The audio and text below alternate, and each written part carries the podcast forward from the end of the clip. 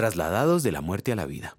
Dios el Padre nos libró del dominio de la oscuridad y nos trasladó al reino de su amado Hijo, en quien tenemos redención, el perdón de pecados. Colosenses 1 versículos 13 y 14. ¿Cuál es nuestra parte en la salvación? Esta importante pregunta necesita ser respondida con la mayor y absoluta claridad, pues de ella depende el futuro eterno de mucha gente. ¿Qué dice la Biblia al respecto? Hoy es muy común escuchar que para nuestra salvación y perdón de los pecados, Cristo ya hizo su parte y que a nosotros nos toca hacer la nuestra. Por otra parte, hay una insistencia en puntualizar que de Dios no procede la gracia barata. Sin embargo, la Biblia enfoca el asunto desde otra perspectiva. Primero, la salvación no está en venta. Dios no es un empleado en un mostrador que da para recibir. Él no cobra su bondad ni su misericordia, y mucho menos su gracia.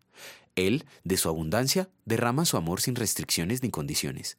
Así lo testimonia la Sagrada Escritura. Pues si por la transgresión de un solo hombre reinó la muerte, con mayor razón los que reciben en abundancia la gracia y el don de la justicia reinarán en vida por medio de un solo hombre, Jesucristo. Allí donde abundó el pecado, sobreabundó la gracia. Romanos 5, 17, 21.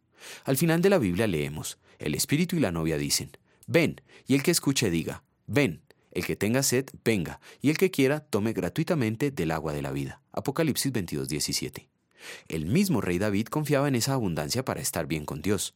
Mas yo por la abundancia de tu misericordia entraré en tu casa, adoraré con reverencia hacia tu santo templo. Salmo 5.7.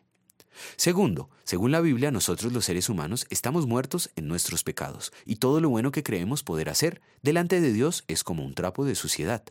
Todos nuestros actos de justicia son como trapos de inmundicia. Isaías 64:6.